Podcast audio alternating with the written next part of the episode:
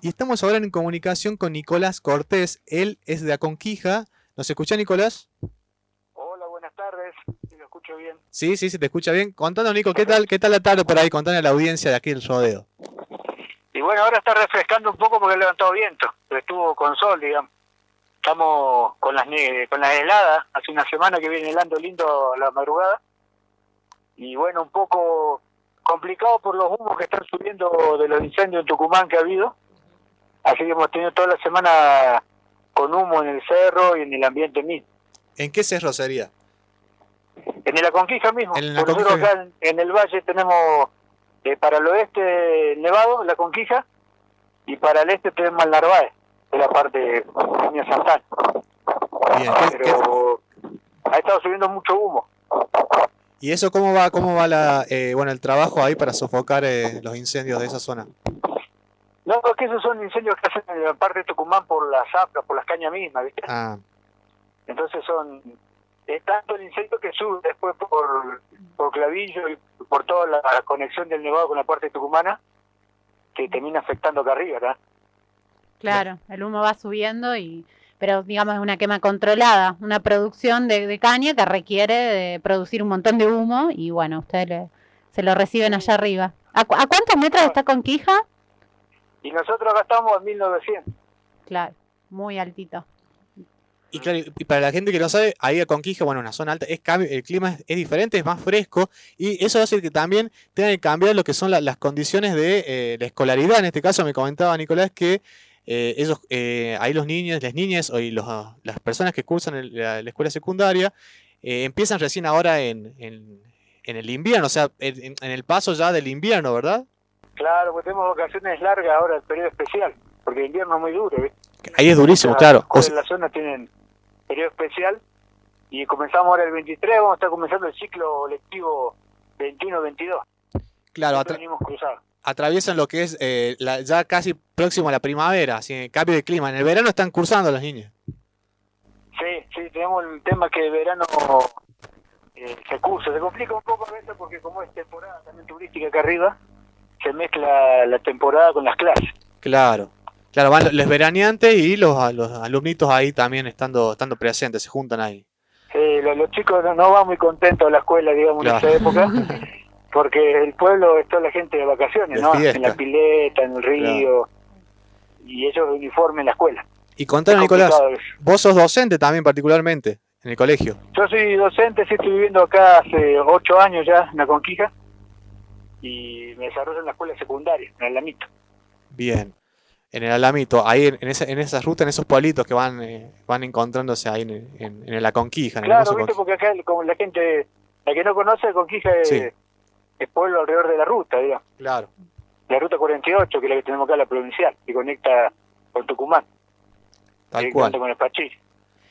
Yo ayer, bueno, eh, conocí a Conquija, un lugar muy bonito que recomiendo para, para visitar en algún momento. Bueno, tienen eh, el observatorio, tienen muy lindas montañas también para hacer caminatas. Eh, bueno, vos me contarás muchas cosas más. Está también el Pucará, que es este, este fuerte histórico que también es, es, un parque ahora, ¿cómo es? Es una reserva natural.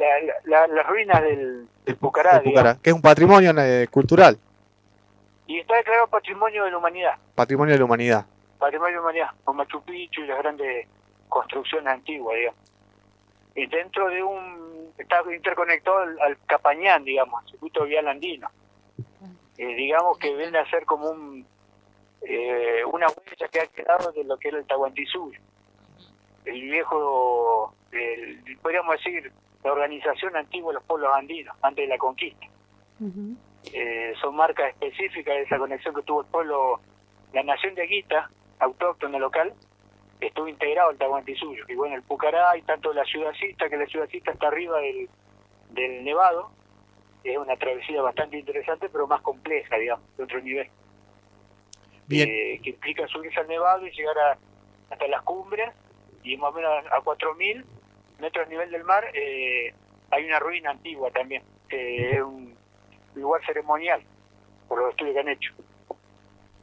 Bien, y vos, Nicolás, eh, esta, en este caso, bueno, ya nos estás adentrando un poco a lo que es la, historia, ¿no? Eh, sería precolombina de, de, de la región, de Aconquija, y En este caso queríamos eh, comentarte, bueno, queríamos consultarte, eh, bueno, en relación a, esto que nos venías a comentar de lo que tiene que ver con la producción, los cambios de la producción que hubo en, la conquija, en este caso en relación a la papa, es así. Y bueno, cómo, cómo ha ido mutando de alguna forma el, el pueblo. Ahí eso es algo también que nos interesa saber. Y bueno, un poco lo que decía recién el, la persona ¿no? Hay una cuestión con, con el agua específico y el uso que se le va dando al territorio eh, sin consentimiento o sin conocimiento de la gente local de lo que va a ocurrir después. Nosotros vemos el caso que acá en la zona se conoce mucho y Single también conoce de la papa, la producción de papa por los productores tucumanos, del sur tucumano. Específicamente el campo del Pucará que es una extensión bien considerable de hectáreas, antiguamente era de producción ganadera, eh, sin alambrado, sin delimitación, sino que vos hablas con la gente local y ellos te cuentan que ahí te tenían las majadas, y los yeguarizos, eh, había llamas también, estamos hablando del año 70. Y fines de los 70, eh, eh, ese, ese espacio se le fue concedido a los productores del sur tucumano en un proyecto que llamó colonización del campo del Pucará para papa semilla, para la producción de papa semilla. Por las cuestiones fitosanitarias y especiales que tiene el terreno y la humedad que tiene. Pero bueno, esas tierras fueron seguidas por una ley provincial y la gente del lugar dejó de, hacer uso de ese espacio. Eso fue significativo porque se perdieron las majadas, perdieron los yeguarizos, fue un momento violento que le sacan la tierra a la gente y se la entregan a los productores tucumanos. Y si uno lee el proyecto, su, sus fines tenía el tema del desarrollo local, digamos, de, dar trabajo a la gente, incluir laboralmente a la gente y brindar desarrollo agroindustrial. Pero eso no se ha cumplido de ninguna manera, pues siempre la papa se produce acá y se va para Tucumán el mercado central con en las bolsas diciendo que es papa tucumana el agravante es. Eh, y el productor tucumano, ahorrando costos, termina dando trabajo a su propia mano obra de los ingenios tucumanos, de la producción del limón. O sea, la gente que está en la caña del limón después viene y está en la papa acá. Entonces no hay como una inserción laboral de la gente real. Eh, y entonces no hay inserción laboral y la gente se ha quedado sin el campo para producir los animales. Eh, se ha visto obligada a llevar los animales al ser que obviamente cambia la carne, cambia el nivel de, venta que tiene la gente, producción se modifica. No es lo mismo tener una pampa de, pastura, de altura, eh, que tener que irse al cerro, digamos. Son otra vegetación, otro alimento y otra producción. Y bueno, también se ha perdido la llama. Acá en la Conquista ya no, no hay más tropa de llama. Antiguamente se había tropa de llama que andaban por el pueblo, tal recuerdo. Y con la apropiación del campo, el Pucará se perdió. Se perdió la llama, la oveja, ya no hay majadas como antes. Y vos hablabas antes y te decían sí que tenían 2.000 ovejas, 1.500 ovejas. Y capaz que más. Y hoy apenas hay 100 ovejas, 50 contadas. El chivo tampoco se está juntando, no, se ha hecho más complejo como que está la, raíz ganadera del pueblo antiguo eh, se ha ido modificando a una cuestión más turística ahora, eh, que termina dejando a la gente fuera del, trabajo en el campo, de conocer el territorio, y más la gente que viene a producir, que son los productores, ellos vienen a producir a la manera industrial, con riegos con pivot, con bombas eh, sumergibles, que ahí está el dato que por ahí está haciendo ruido ahora, porque antes, hace unos años, las bombas eh, los pozos eran de 80 metros en el campo del Pucará. Y año a año aumentando a 120, 150 y el año pasado sumergieron a 200 metros la bomba. Eh, eso nos quiere decir que el agua que guarda la cuenca, el acuífero del campo del Pucará se está, está disminuyendo. Y la gente ganadera que tiene que producir sus animales en el cerro eh, se ve perjudicada porque al disminuir el agua en el, en el campo, baja el agua de las vertientes y de los pantanitos de la cumbre. Entonces la gente ya no tiene el agua que tenía antes en las cumbres, por lo menos para traer animales, ya la está perdiendo. Y eso cambia la pastura del cerro, cambia el, nivel en que se puede producir el animal. Eh, sé que la producción de papa está perjudicando, perjudicó antiguamente por la quita del territorio y ahora perjudica por el tema del agua al productor local. Más sumado el uso de agroquímicos que tiene ese tipo de producción. El campo del Pucará es la parte alta. Eh, va llegando a los 2.000 metros, 2.100 a nivel mar, que es la parte alta acá del valle. Y de ahí baja por el río del Campo que atraviesa todo el pueblo y se va por el río de las Cañas para Tucumán. Entonces todo lo que se usa en el campo del Pucará después fluye hacia el, hacia el poblado, hacia el pueblo y sigue por el río, ya. No hay control de eso tampoco. Eh, en ese sentido se va complejizando cada vez más la, el nivel, la relación con el productor papero. Eh, Nicolás, la verdad que eh, súper completo todo el análisis que estás haciendo eh, de una situación que, que, bueno, que más o menos eh, quienes estamos siguiendo la, la cuestión de, de, la expansión, ¿no? De las fronteras eh, agrícolas a lo largo de, del país. Eh, yo quizás no me imaginaba, digamos, que un lugar como Aconquija podía llegar a estar sufriendo la, las consecuencias, ¿no? De, de esa expansión eh, de la producción agrícola con agrotóxicos, ¿no? E, e, intensiva. Inclusive esta cuestión del agua, la verdad que es un análisis eh, súper detallado. Eh, te quería preguntar eh, un poco cómo, cómo empezaste a analizar este tema, cómo, cómo lo estás trabajando, que la verdad que es súper interesante. Sabemos que estás con, con varios proyectos de, ahí de investigación y, siguiendo la, esta cuestión de la defensa del territorio a nivel local. Eh, un poco te quería preguntar eso y también preguntarte cómo este dato, digamos, de cómo está viendo o, cómo quedó en la memoria colectiva de Conquija esta, eh, este despojo eh, territorial, cómo la, gente por ahí está sintiendo ese hito histórico en el que, bueno, lo sacan de, su, de sus tierras. Eh, eso, un poco como, como cómo lo ven a ese, cómo siente la memoria del pueblo ese momento. Y bueno, uno, yo doy clase de historia local en la escuela secundaria. Entonces, en ese trabajo de preparar las clases fui investigando un poco y uno va llegando a estos datos de un hecho histórico particular, eh, como ha sido el campo del Pucará. Y bueno, uno va buscando información que uno la encuentra, pero no es muy pública tampoco, porque la matriz económica que aplicó la producción de papa también eh, vio en la localidad eh, hizo crecer un, una, un nivel comercial abocado a servirle al, al, productor papero. Entonces, ahí hay una cuestión de vinculaciones de cierto consenso de un sector y de la mayoría que se ve afectada, digamos, por esta pérdida. Sobre todo el productor, la familia de los productores.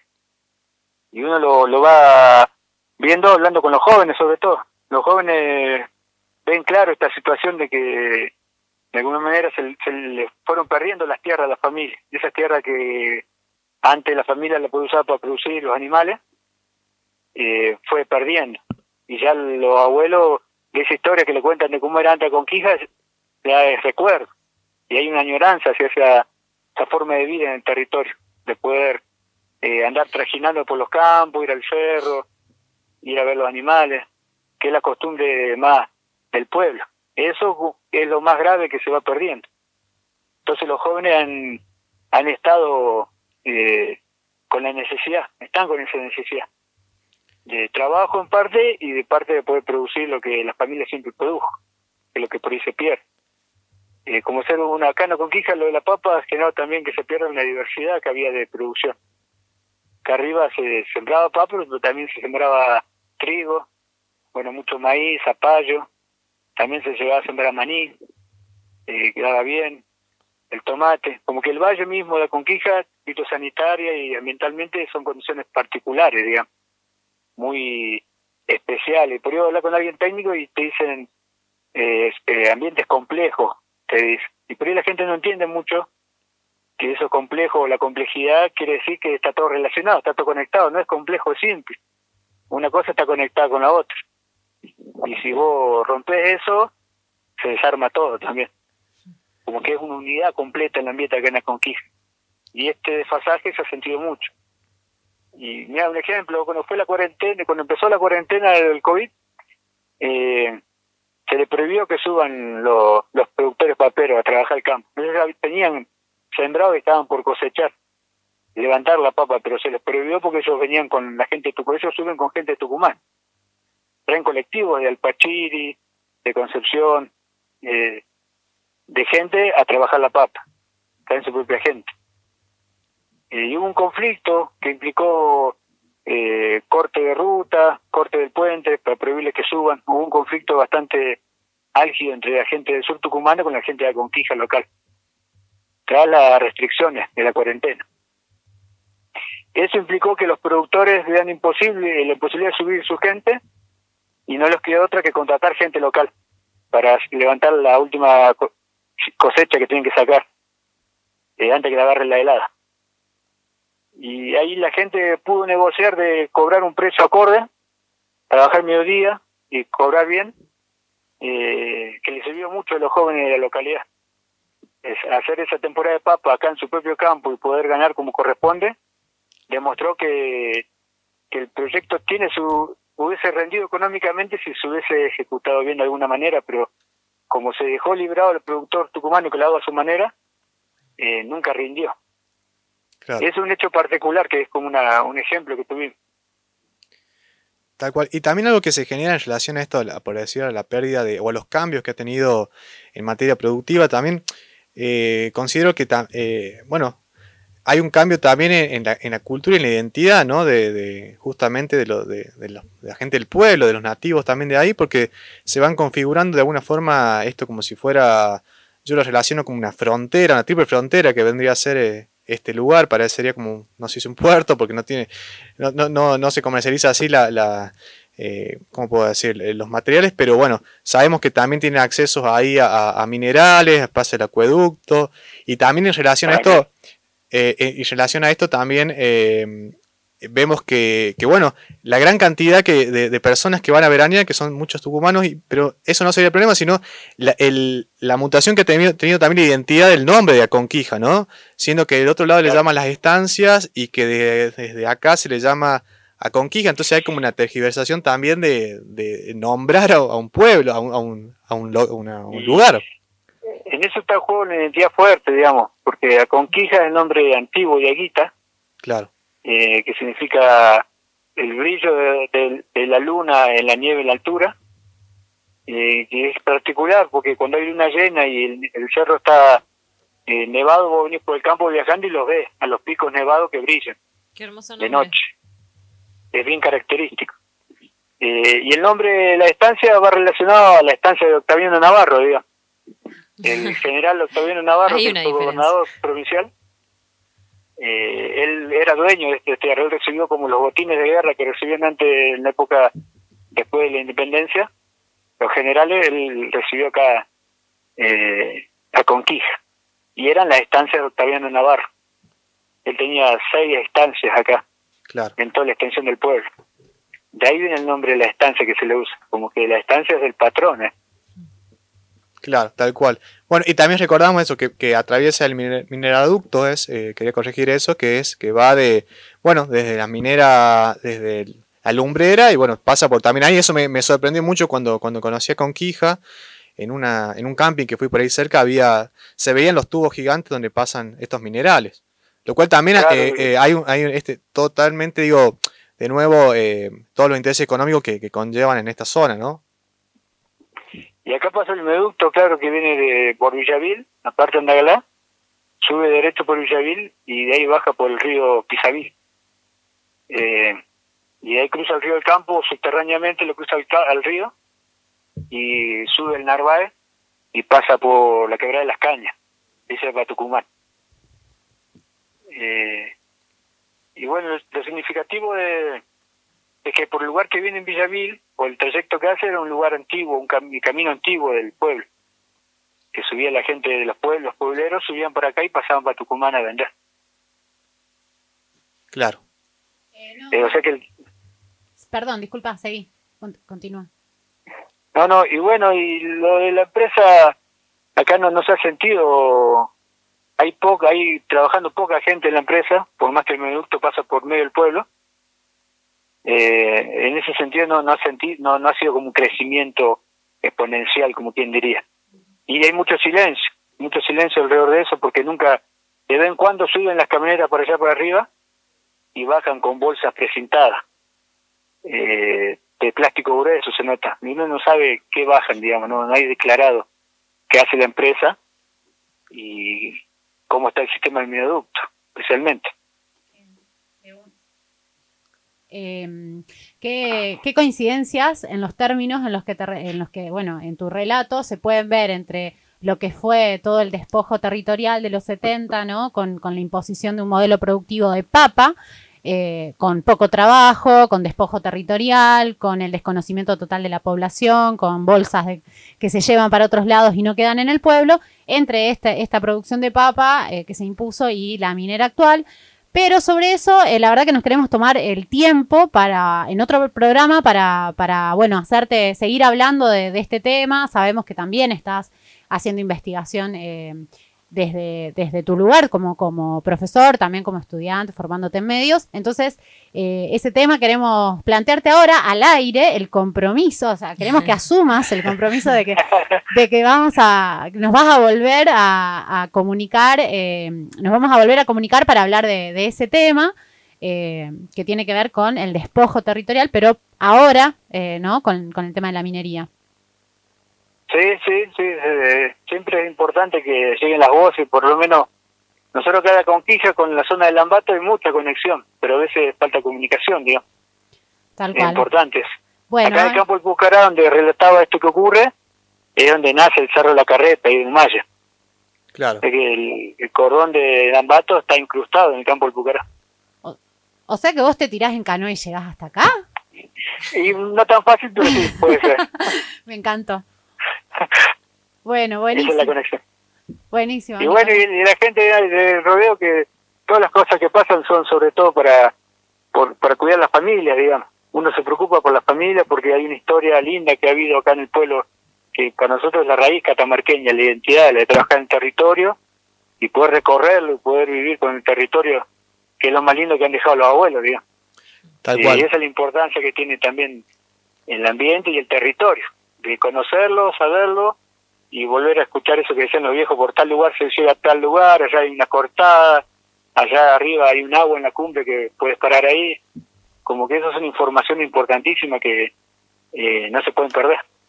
Así es. Y bueno, y conocer más, como decir, de, Catamarca, el territorio, que esa era nuestra idea, y comentarnos también acerca de, bueno, de cómo se vive eh, justamente en este caso en la Conquija. La verdad que estamos muy contentos de poder haber tenido esta comunicación con vos, Nicolás. Esperamos, como decíamos aquí, eh, continuar con la charla y bueno, nos quedamos pensando muchas cosas interesantes también, así que bueno, eh, muy contento de que hayas compartido esto también aquí a la, a la audiencia del rodeo y a todos los que nos escuchan por internet.